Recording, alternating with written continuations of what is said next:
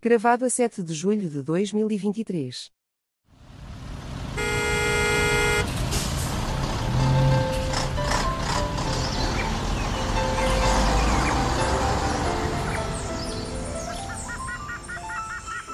Triangulação do círculo. Aqui o moscatel e o calor dá aquele problema que a gente sabe, não é? Por acaso deu-me esta semana, deu-me. Só comi uma tostazinha daquelas de arroz integrais, que eu estou de dieta, não é? E Pois, depois bebi três moscatéis e que ainda queriam oferecer uma taça de vinho. Eu disse, e ainda bem que não havia taça de vinho, quase que ia caindo ali ao pé da universidade. e eras levado em braços pelos seus seguranças, era isso? Não, que eu estava sozinha, ia cair no chão e iam, iam passar por cima de mim. Um carro uma pessoa ainda iam-me ser, ser assaltada. Mas isso foi antes ou foi depois do Badagaia, do Sr. Presidente? Foi antes, ele é que me copiou. Ah, que ele, é, ele gosta muito de copiar as ideias dos outros. eu acho que ele tinha acabado de ler. Ai não, porque ele disse que não leu o relatório. Essa foi a minha primeira teoria. Ele leu o relatório lá da CPI e pronto, e perdeu os sentidos. E desfaleceu. Mas vocês não acham que o nosso presidente gosta assim de um copinho? Começa a ser óbvio, sim. Então, para ser presidente deste país. eu. Mas eu era mais vidas brancas, já não era moscatel, não. Meus queridos, bem-vindos ao centésimo, sexagésimo sexto episódio da Triangulação do Círculo.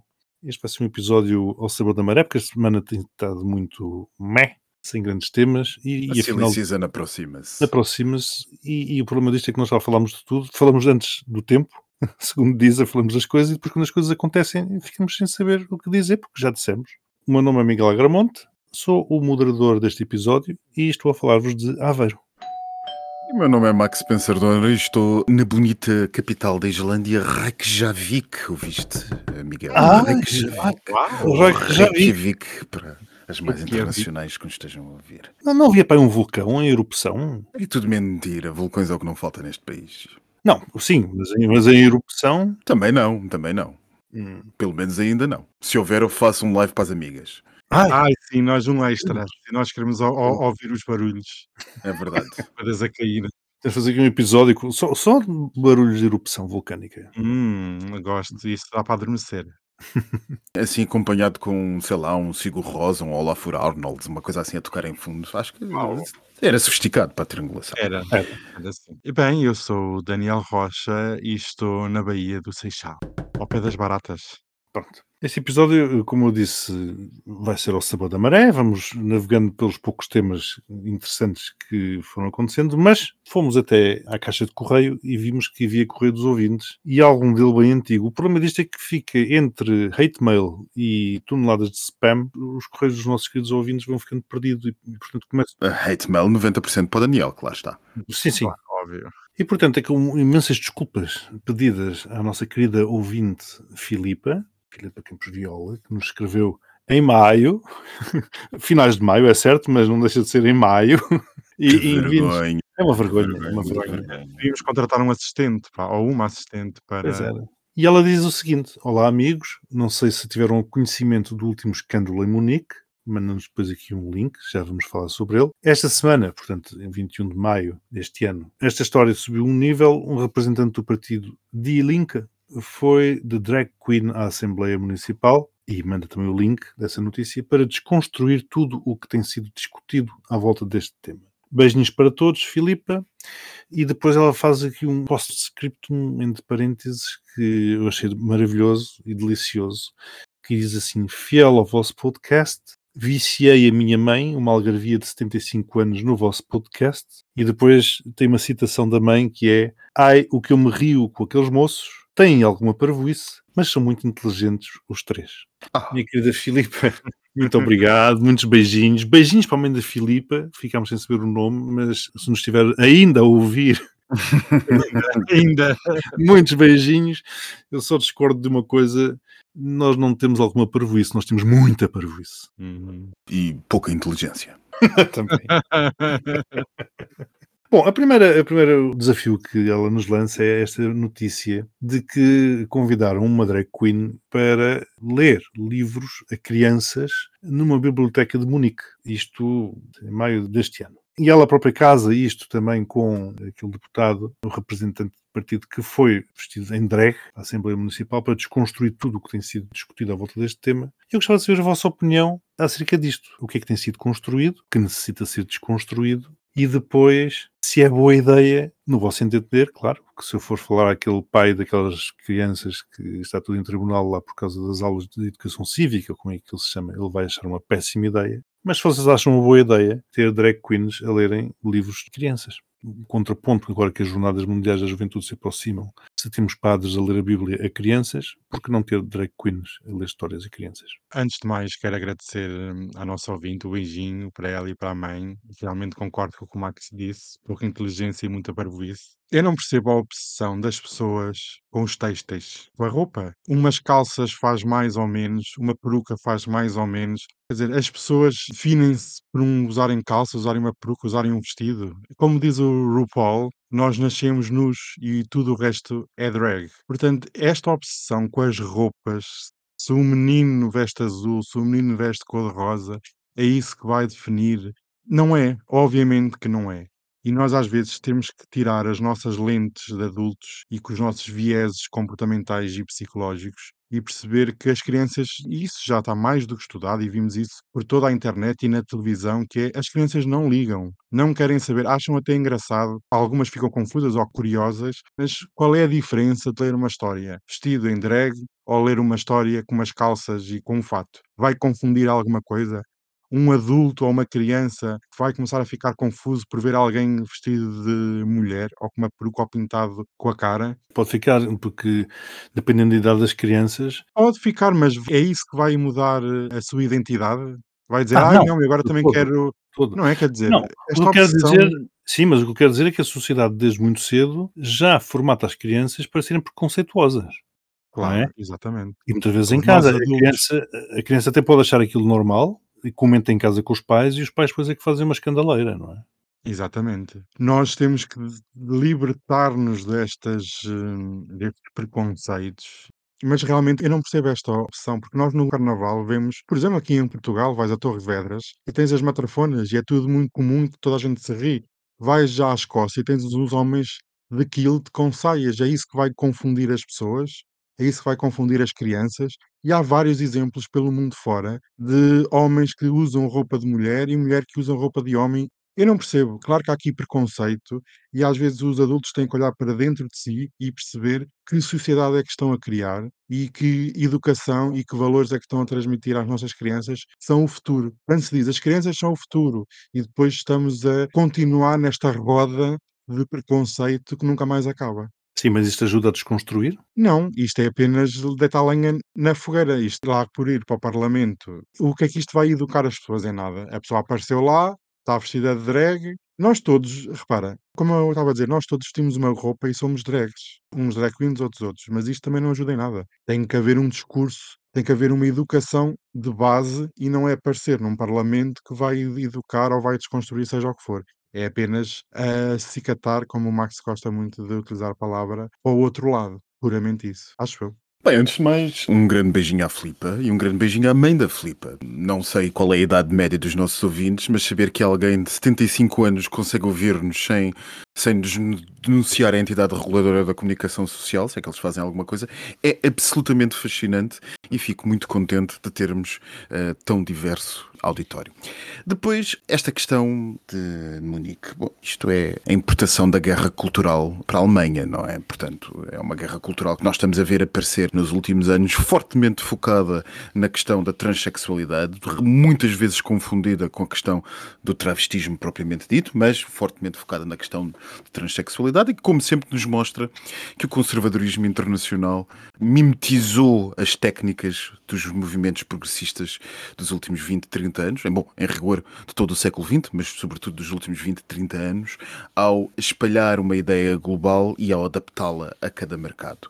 E, portanto, é isto que os movimentos conservadores estão a fazer, é isto que nós vemos nascer aqui e acolá em todo o lado a questão com a opção das casas de banho, a questão com a opção das questões trans, identitárias, que tenham a ver com aquilo que um trans pode ou não fazer, ou a maneira de outro, noutro paralelo, como nós vemos os partidos de extrema-direita de um lado e do outro do Atlântico começarem a adotar técnicas eh, de retórica semelhantes, propaganda não raras vezes igual, como falam todos da teoria do, da grande substituição, por exemplo, ainda há uns dias estava a ouvir num canal francófono que na Tunísia, a extrema-direita tunisiana falava da teoria da grande substituição, que, por exemplo, André, eh, André Ventura fala, e na Tunísia falava-se relativamente à substituição de árabes por imigrantes da África subsaariana. Portanto, tudo isto começa a ter um paralelo global.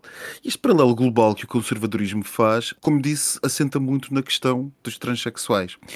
E realmente é um bocado o que o Daniel estava a dizer. Esta obsessão com as roupas de outrem era cómica se não implicasse as consequências que tem na vida de muitos. Agora, eu estou disponível também para fazer, sem prejuízo de uh, achar que isto é uma opção absolutamente ridícula por parte dos conservadores e que mostra a tacanhez e a pequenez dos medos de tanta gente. Eu estou disponível para, pelo menos, conversar, pelo menos olhar argumentos que digam que uma coisa é educar as crianças para perceberem a diferença, por exemplo, de saberem o que é um trans, o que é que é a transexualidade e como é que ela pode acontecer na vida de uma pessoa e como é que eu ou poderei ser ou como é que eu devo reagir perante uma situação de uma pessoa trans. Outra coisa que eu posso estar disponível para discutir são também as técnicas de associações gays, e aqui faço um disclaimer, sendo eu membro e dirigente de uma delas. É que eu consigo compreender, é, às vezes é preciso não discutirmos tão teoricamente e tão, como dizer, tão no plano das ideias o que é que estas coisas são e talvez pensar nelas nos planos concretos.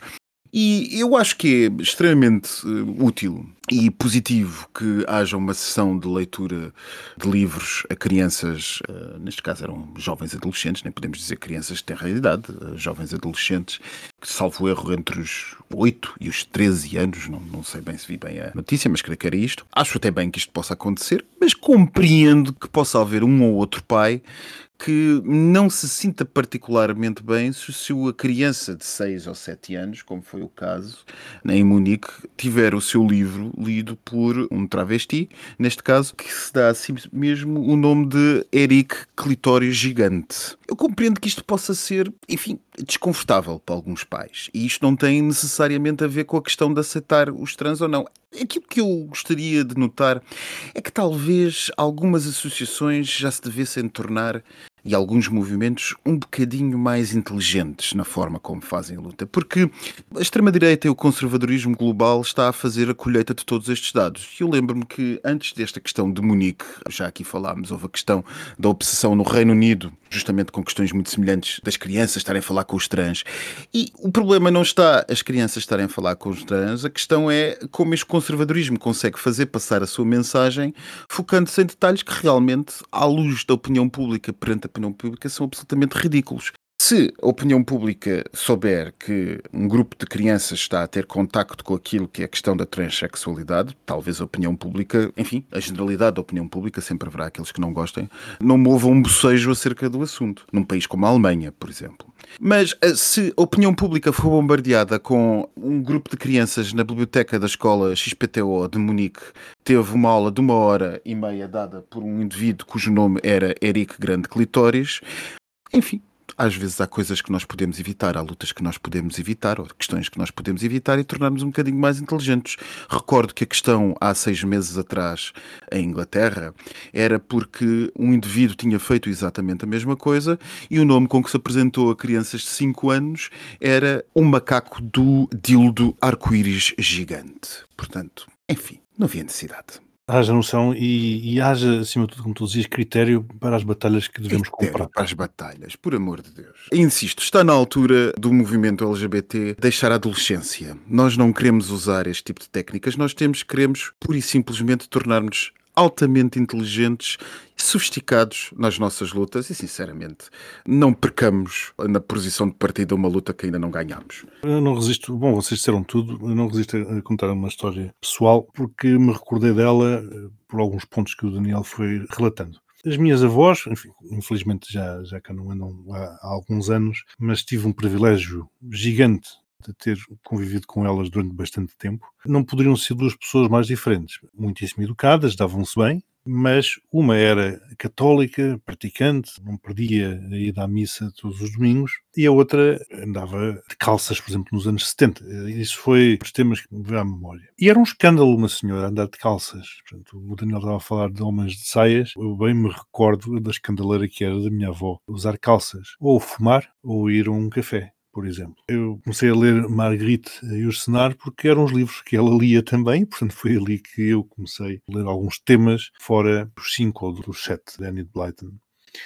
E um dia recordo-me numa feira, meu irmão do meio, criança, bem criança, ter visto uma boneca à venda e gostou muito da boneca. E a minha avó não faz mais nada, compra-lhe a boneca para ele brincar com a boneca, porque a minha avó achava que se, se, se criança tinha vontade de brincar com bonecas, o meu irmão é hetero, atenção, não é gay como eu. Eu nunca tive vontade de ter bonecas, por exemplo, de brincar com bonecas. Lá está isto, vai, vai de cada um. Eu gostava de brincar com aviões, por exemplo. Também eu. E então a boneca eu tenho na, na memória do meu irmão vir agarrado a uma boneca quase maior do que ele, era uma coisa gigantesca de plástico e o meu pai muito desagradado pelo facto de minha avó ter comprado uma boneca para o meu irmão, porque aquilo não era brinquedo para o meu irmão. Portanto, isto para vermos que as gerações são o que são, as pessoas são o que são. O que motiva as pessoas é o que motiva cada um de nós, e depois o facto de sermos homossexuais, ou heterossexuais, ou transexuais, ou o que quer que seja, está muito para além disso e vem muito antes, eu diria quase antes de quase tudo. Um outro e-mail que recebemos foi de um ouvinte anónimo, anónimo LOL, pelo menos é assim que assina, e que diz o seguinte, este é mais recente, é, é da passada terça-feira, dia 4. Olá a todos, assisto sempre ao vosso podcast de manhã quando vou ao ginásio na segunda-feira. É uma lufada de ar fresco para começar a semana.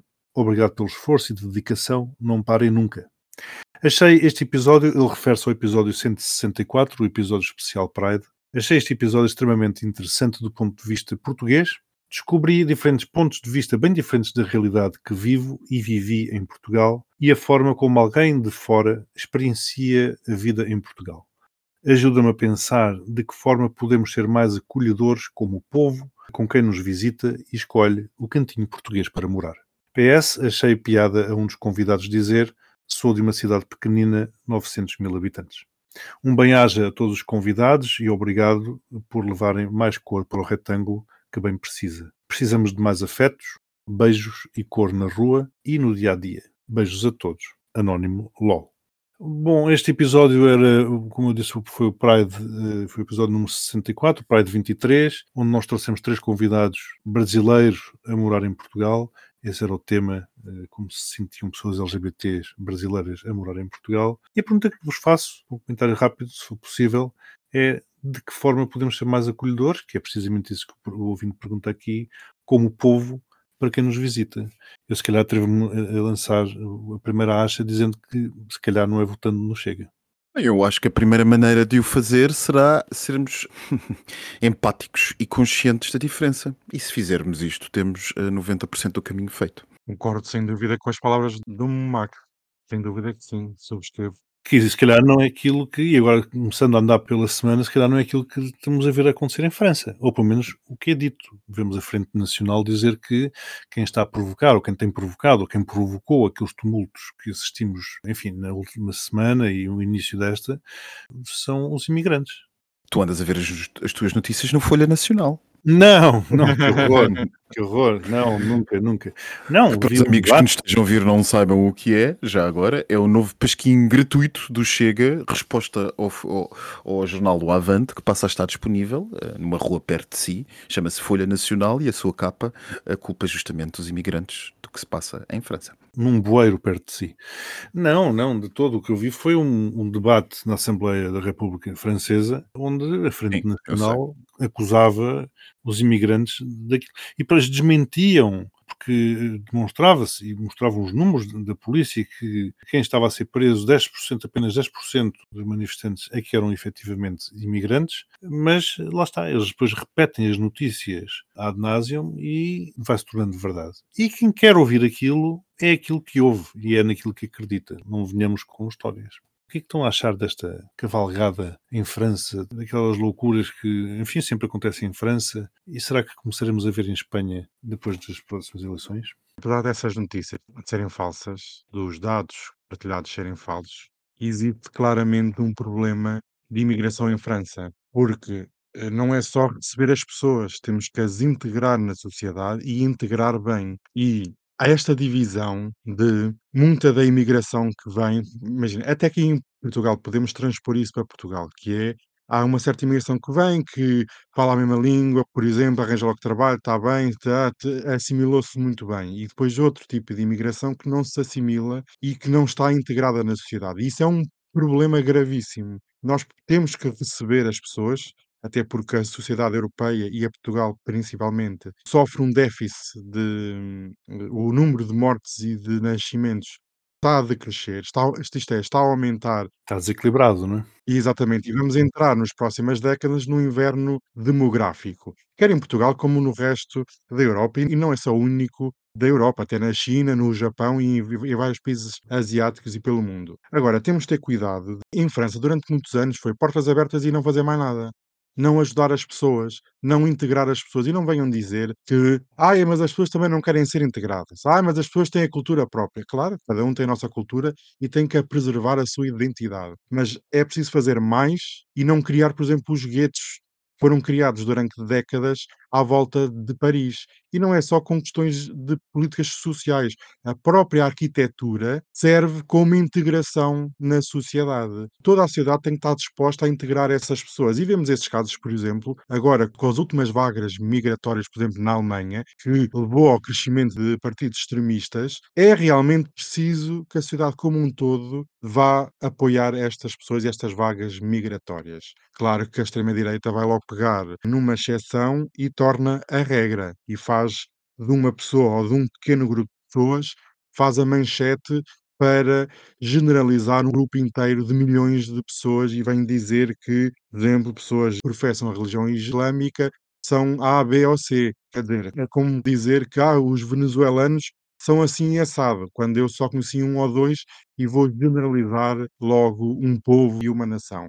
Mas há aqui riscos gravíssimos para a França, para a Europa e em França. E há, há muitos anos que eu já li sobre estes temas, sobre a islamificação eh, do continente europeu, e realmente é por falta de políticas sociais, por falta de representação política, por falta de apoio a todo o nível que por vezes temos bolsas de contestação, de crime, de violência e, portanto, é preciso fazer um raio-x, uma análise interna ao próprio sistema europeu e, neste caso, também francês, e perceber o que é que se passa. Estas manifestações também, agora ainda co- a mais específico em França, começaram com o caso da morte do jovem de 17 anos, mas também tem muito a ver com a crise económica que se vive, com a crise social que se vive, com a crise política que se vive. Meses antes tínhamos tido as grandes manifestações contra a reforma do sistema de pensões e nós também já sabemos que em França eles têm um je ne sais quoi para manifestações e para logo haver, eh, tudo e mais alguma coisa, fogos, pilhagens, etc, etc. Não é de agora Destruição de propriedade pública é uma coisa que o francês faz a seguir a ir ao supermercado. Completamente.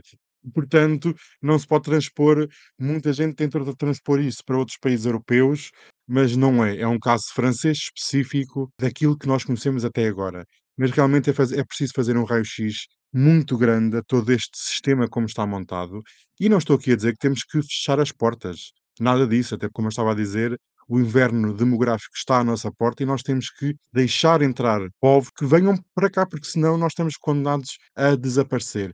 Mas são precisas outras políticas. E esta parte de caos na inflação, caos económico, também não ajudou em nada. Isto tudo é um grande caldeirão de motivos e cada ação lutava pela, ou manifestava-se pela sua situação. Claro que eu odeio ver sacos de supermercados e de, de- e de lojas e violência gratuita só porque sim. Simplesmente invadiam uma loja e pronto, invadiam a loja. Claro que o presidente Macron tentou culpar os, os vídeos de jogos, claro, é, é sempre o bode expiatório ou as redes sociais. Não é as redes sociais, é o sistema político, é o sistema económico, é o sistema social, é o capitalismo, como está montado. É mais fácil culpar os outros do que analisarmos a nós próprios e ver por dentro aquilo que nós eh, temos que mudar e temos que seguir em frente. Portanto, e tem um caldeirão de motivos. Não parece que agora, da próxima vez, será por outro qualquer motivo.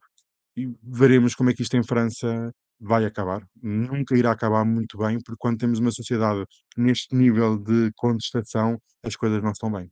Eu lembro-me sempre nestas questões, quando aparecem estas revoltas e estas acusações, este apontar dedo às comunidades imigrantes em França, eu lembro-me sempre daquele início dos anos 2000, quando, com relativa pouca separação no tempo, Londres, os arredores de Londres pegaram fogo, passados uns tempos, os arredores de, de- de Paris pegaram fogo.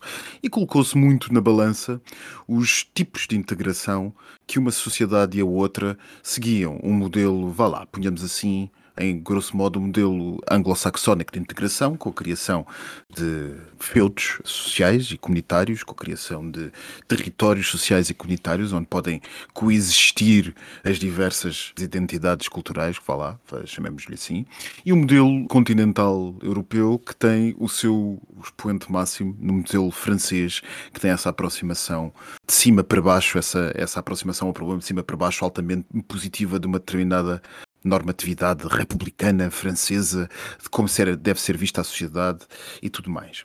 E, portanto, acho que há questões específicas que têm a ver com a integração que não devem ser isto para responder diretamente à pergunta do Miguel, que não devem ser facilmente transpostas para outros cenários, como por exemplo o espanhol. O que eu digo é que isto são festas que alegram às extremas-direitas, uma vez mais, como estávamos a dizer há bocado, e alegram à narrativa da explicação e alegram, não apelam à narrativa da explicação fácil. E, e onde há a explicação fácil nunca há nenhum problema resolvido. E onde não há problemas resolvidos, maior é o terreno uh, de crescimento das extremas-direitas, e é isto que se viu em França. Mas eu acho que também não devemos cair na ratoeira de comentar demasiado o problema da integração de imigrantes em face daquilo que se passou em França. E onde devemos destacar é mesmo aquilo que o Daniel estava agora a fazer no fim, enfatizar essa parte, sublinhar, que é que isto é um caldeirão de problemas e que talvez os problemas que estejamos a analisar devam mais às especificidades da sociedade francesa do que propriamente num todo, do que propriamente a questão da imigração. Porque, vá, convenhamos, os dados estatísticos das detenções aos milhares todas as noites mostram-nos que a grande parte dos detidos nem sequer podiam ser, ser presentes a um juiz porque não tinham idade para imputabilidade criminal. Exatamente. Portanto, nós não estamos a falar de um problema de imigração, nós estamos a falar de um problema intergeracional e estamos a falar de um problema de forte ascensão de uma determinada imagem altamente individualista e altamente alheia à concepção do que é do outro e dos, das questões que podem afetar o outro, porque está a nascer uma identidade social e comunitária que não se preocupa com o facto, imaginemos, eu quero partir coisas na rua, não me preocupo do Daniel ter trabalhado a vida toda para estar a pagar aquele carro que está ali no passeio. Atenção, a destruição de propriedade pública não é uma coisa de hoje e não é uma coisa uh, exclusivamente francesa. Os franceses sempre o tiveram, como eu disse, sempre foi uma coisa que fizeram a seguir a jantar fora ou ir ao, ao supermercado, não é isso que está em causa. Aliás, o maio de 68 não, mais não foi, foi muito mais do que isso, mas teve muito disto. Mas está em crescimento uma maneira de pensar, sobretudo nestes setores mais jovens das sociedades ocidentais, que passa muito por isto, por uma espécie de ação própria, de uma ação punitiva própria, como se eu pudesse manifestar, porque sim, porque eu tenho esse direito, a manifestar a minha raiva nos modos que entender devidos sem que ninguém possa pôr em questão isso. E não é assim que se vive em sociedade. Em sociedade nós devemos ser receosos não apenas dos nossos direitos, mas também dos direitos dos outros. E portanto eu acho que aquilo que se passou em França deve mais aos tempos que corremos do que propriamente à imigração. E naturalmente que isto é uma explicação algo mais complexa, ou seria uma explicação mais, algo mais complexa do que aquilo que eu estou a tentar fazer de forma muitíssimo simples e muitíssimo sobre o joelho. Mas explicações fáceis não são amigas dos tempos que corremos. Noto, não obstante, que os partidos moderados franceses de alguma maneira procuraram agarrar a narrativa e resgatá-la da extrema-direita ao invocar, e eu acho sinceramente, já sei que muitos ouvintes vão me chamar fascista, uh, chamem o que quiserem, já me chamaram tanta coisa certamente, hoje pode ser fascista, depois de aí há uma semana me terem dito que eu era o mais neoliberal do grupo, que eu sinceramente não sei como é que é possível, mas adiante, temos o Daniel, mas é verdade, comentaram isso. O Centrão não deve ter de medo da palavra ordem. Em democracia, numa república democrática legitimada, portanto, e pelos seus próprios critérios e pelos seus próprios processos decisórios, a palavra ordem não deve ser uma palavra com difícil pronúncia, porque se não formos capazes de dizer, ela fica entregue àqueles que dela farão justamente o fascismo, aquilo que o fascismo tem de pior. Portanto, acho que estiveram bem as forças do centro-esquerda e de centro-direita francesa quando disseram, acima de tudo, é preciso restabelecer a ordem e a ordem está a ser posta em causa por estas e aquelas pessoas e não por imigrantes, como disse a extrema-direita. 10% eram imigrantes. Bom, tu referiste que No fundo, não deve ser muito diferente da composição da sociedade francesa. tu disseste que a narrativa de soluções fáceis nos tempos que correm não é uma boa solução, mas dá muito jeito, por exemplo, à extrema-direita. E, eh, E à extrema-esquerda também.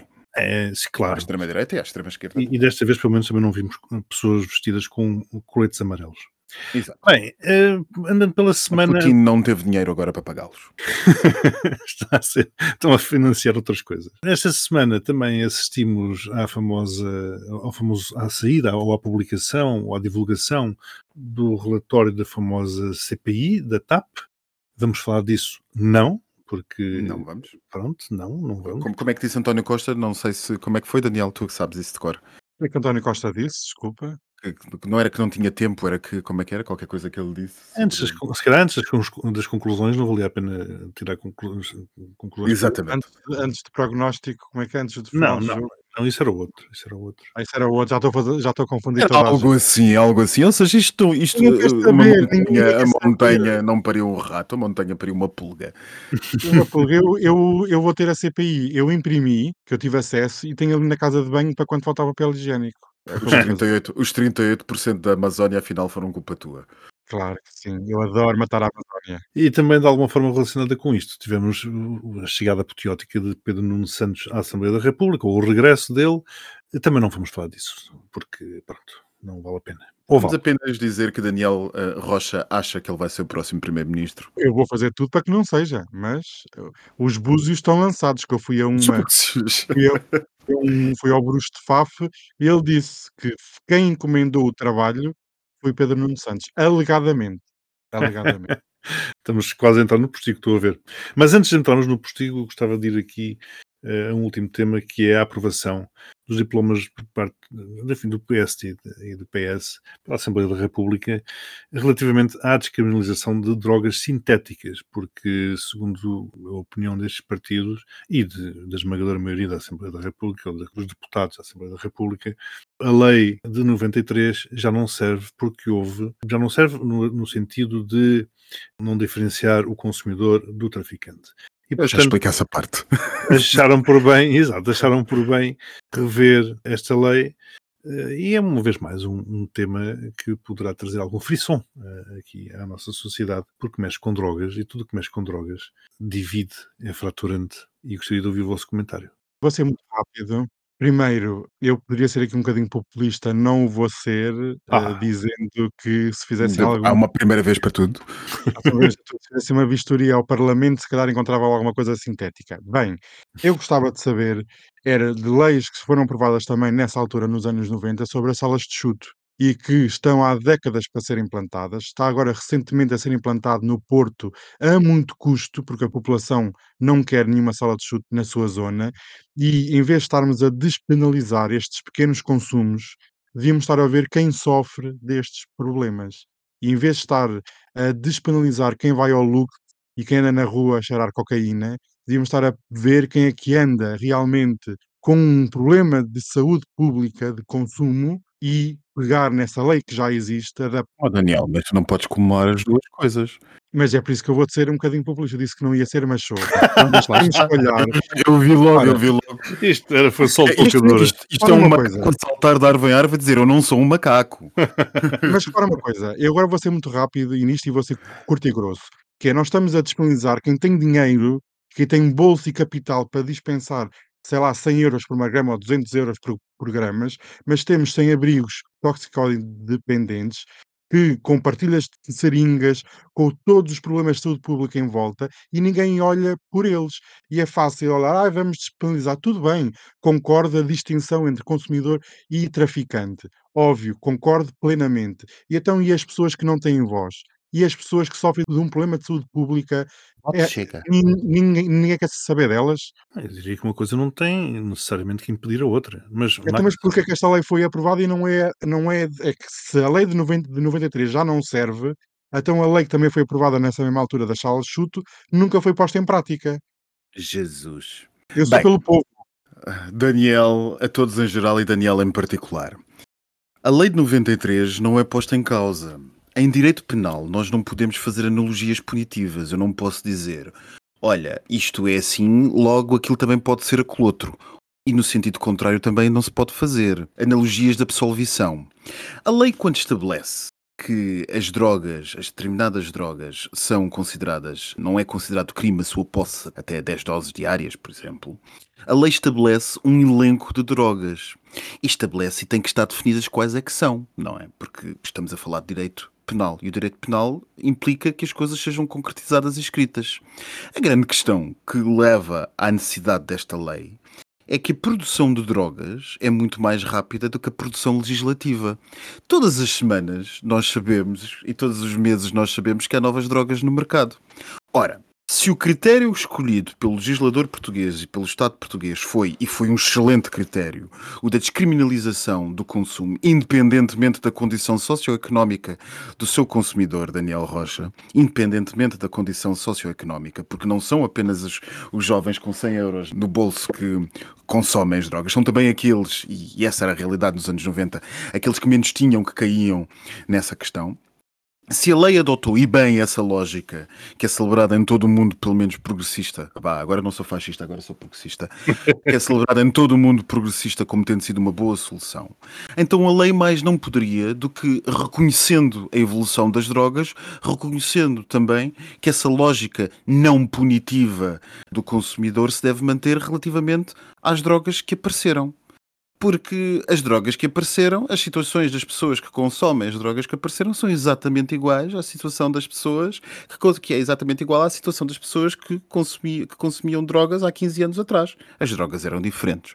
Portanto, o elenco das drogas tem que ir aumentando ou reduzindo, mas aumentando à medida que o consumo e que aquilo que está no mercado se altera, sob pena da lógica que nós impusemos há 23 anos cair em saco roto.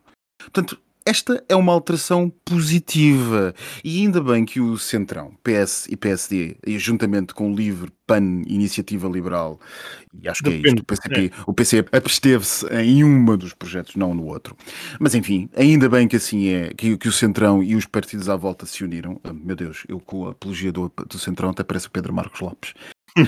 Mas ainda bem que se uniram, porque de facto isto era uma, uma coisa que tinha que ser. Uma coisa não implica a outra, uma coisa não tem nada a ver com a outra, e colocá-lo no mesmo saco é absolutamente populista, Daniel Rocha. Absolutamente populista.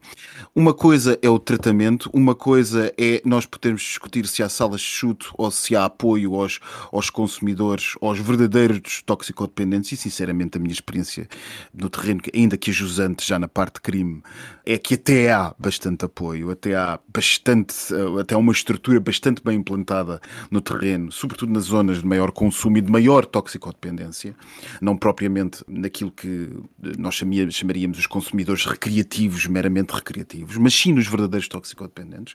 Outra coisa é punição. E estar a misturar as duas é voltar a um problema que tem daqui a pouco um quarto de século em cima e não vale a pena lançá-lo. A não ser que, Daniel, queiras fazer parte do grupo dos apoiantes do Chega, o único partido que votou contra esta alteração. Uma delas, uma delas, na outra absteve-se. Na outra absteve-se, exato. Meus queridos, vamos avançar então para o tema LGBT. Eu tenho que recordar aquilo que o Max disse quase no, no ocaso do último episódio. Estava já o sol a pôr-se e o Max lembrou que a Estónia aprovou o casamento entre pessoas do mesmo sexo e como ele bem comentou depois já em off, é o primeiro país da Europa de Leste a fazê-lo e que uma vez mais prova de que a guerra de Putin tem um efeito contrário ao esperado, em algumas, um tiro no pé. algumas vertentes, muitas delas que nem sequer se sonhava que poderia ter esse tipo de efeito. E depois também outro tema para aqueles lados que tem a ver com para aqueles lados, portanto, para leste, porque a Grécia está a leste, que tem a ver com a versão do PSD de lá querer também avançar com o casamento entre pessoas do mesmo sexo. É curioso ver como o PSD grego quer avançar com esta situação e depois também comparar com Montenegro. Montenegro não o país, que está relativamente próximo da Grécia, mas o líder da oposição portuguesa, com as opiniões que ele tem a este respeito. O que paras os meus queridos dizerem relativamente a estes temas? Bem, aqui ao Partido Social Democrata, desde a saída de Passos Coelho, falta-lhe alguma coragem para assumir posições claras em diversos temas. E com este líder, de momento, Luís Montenegro, ainda lhe falta menos coragem para assumir seja o que for. Se eu chamei papagaio mora ao Presidente da República, chamo a este líder partidário que apenas é um megafone de o Costa faz X, ele faz Y, e não tem coragem nenhuma para assumir nada, nem com aquela situação do Rangel a assumir-se publicamente como homossexual, o partido podia ter tomado uma posição vincadamente forte, podia ter tomado conta do espaço mediático, não, deixa passar a oportunidade e veremos até que ponto o PST não vai definhar, e é por isso que este líder partidário também não descola, porque não faz nada, não tem ideias, não tem posições e navega ao sabor do vento. Max, achas que o PSD português deveria aprender alguma coisa com o PSD grego? O PSD português devia ter aprendido alguma coisa com Cameron, o proscrito de, do centro-direita inglesa, quando eh, ele mesmo trouxe perante o Parlamento inglês um projeto de aprovação do. Já nós tínhamos casamento entre pessoas do mesmo sexo há muito tempo, um projeto de adoção do casamento entre pessoas do mesmo sexo no Reino Unido. No Reino Unido, não, naquele caso, na Inglaterra, porque era competência de cada um dos, reinos. O que é espantoso em Mitsotakis é justamente o facto de isto ser trazido pela direita para um país com uma matriz conservadora pronunciada, bem mais pronunciada do que a portuguesa, no sentido que a própria nacionalidade está, de algum modo, associada a uma concepção religiosa da ortodoxia grega. E, portanto, o partido charneira da direita grega, da Grécia profunda, conservadora, dizer isto é qualquer coisa de absolutamente incrível. Tão incrível como a Estónia a aprovar o casamento gay. É que Mitsotakis vai ao ponto de dizer a sociedade grega é uma sociedade bastante amadurecida no que toca a este assunto e está na altura de nós o fazermos. Não foi o Siriza próximo, por exemplo, da nossa matriz no nosso bloco de esquerda. Não foi o Siriza, quando esteve no governo, que ousou fazê-lo. Nem sequer tocou no assunto, praticamente ficou apenas nos, nas parcerias civis registadas, não ousou fazê-lo. E é também uma estratégia inteligente, que é com isto que eu quero acabar. É inteligente porque não é só de amor, também deixemos de ser ingênuos, também não é só de amor aos direitos LGBT que Mitsotakis se move aqui. O partido centro-esquerda, o PASOK histórico grego, desapareceu e, portanto, há um grande, uma grande fatia do eleitorado de centro centro-esquerda, que está disponível para ser resgatada uma fatia liberal e na zona do centro que ficou perdida entre um partido conservador de centro-direita profundamente conservador, pré-Mitsotakis, e um partido como o Siriza, mais à esquerda e provavelmente gerando alguns anticorpos, algum centro-esquerda grego. Portanto, isto é uma maneira de pescar o olho a esse centro-esquerda, a esse centro mais liberal, ao mesmo tempo que Mitsotakis trata uma distinção muito forte da extrema-direita agressiva neonazi que existe na Grécia, porque o Aurora Dourada foi encerrado, mas já apareceram mais seis partidos de extrema-direita naquele país. E com isto, eh, resta-nos eh, dirigirmos até ao postigo do nosso querido Daniel. O postigo de Daniel. Bem-vindos, bem-vindos. Eu estou com um evento a acontecer, as pessoas estão a chamar por mim e eu tenho mesmo que ir embora, não sei o que é que se passa. Hoje o postigo está fechado para um evento privado. ah, exatamente, as pessoas estão ali, estão fartas de chamar pelo meu nome e realmente eu estou a ser falta de etiqueta. Foi a Embaixada de Israel que, que te contactou? Não vou comentar que eu não quero manifestações aqui à porta. Ainda me arrumam a porta, metem fogo esta porcaria toda. Bem, a semana foi ridícula e de ridículo levamos para a Califórnia. Realmente a Califórnia parece um estado falhado, mas não é esse o tema. Vamos falar do Harold e da esposa, que segundo Ah. fontes próximas do casal, Harold e mulher acreditam que a princesa Diana comunica com a esposa. Ex- exato, um amigo do príncipe contou que Megana e a princesa Diana estão em contacto e que Diana lhes disse que as suas escolhas estão corretas e que lhes dá todo o apoio. Isto de viver na Califórnia realmente tem um je ne sais quoi, não sei se é da poluição que afeta as pessoas, é do extremismo da esquerda radical democrata, mas realmente há aqui qualquer coisa que não se passa bem. Então agora a princesa Diana comunica e aprova as escolhas do casal em 2023. Bem, Não sei, na Venezuela também o outro ouviu um passarinho, que era a voz do. do Era verdade, é verdade. Já, E já, já viste que há aqui um, um padrão que é a esquerda radical tem essas coisas de búzios e cartas e de mensagens do além. Não sei o que é que se passa.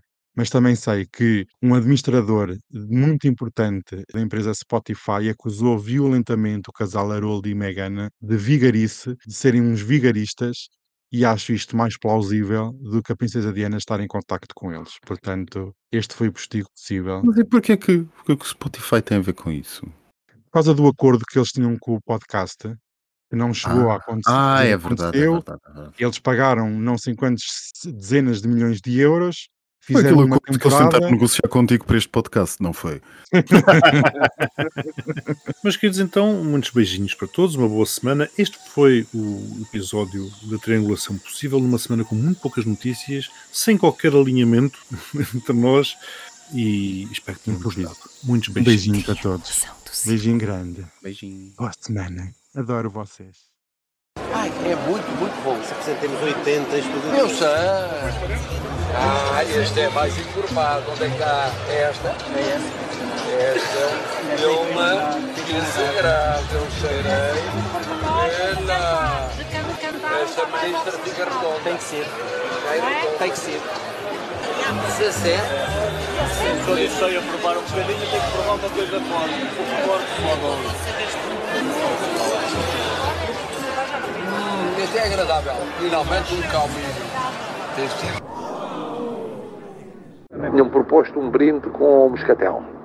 E eu disse, não, porque vou falar e tal, não faz sentido, eu falo e depois, com isto, eh, acabei por ver um moscatel quente mais tarde, mas eu acho que deve ter interagido, provavelmente, com a digestão que estava por ser feita do, do Fortimel. Depois comecei a ter os mesmos sintomas que tinha tido em Braga, que é um distancia, é que é quebra-tensão. Trago comigo um Walter, que é um, um aparelho, terei de estar com ele até amanhã, ao fim da manhã, para ver como é que vai a evolução da, da tensão.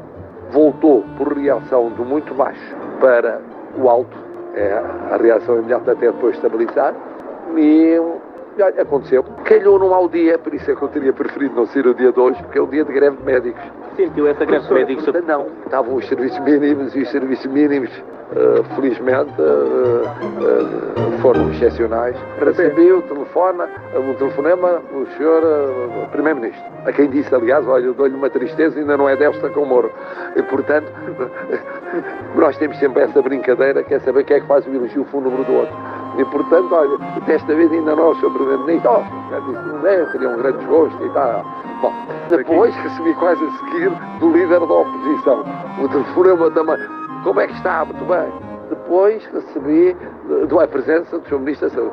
Depois até ironias do destino, um dos chamados candidatos a candidatos a Belém eh, me telefonou para saber como é que eu estava e disse, "Epá, calma que ainda não é o ocasião de começar a campanha eleitoral.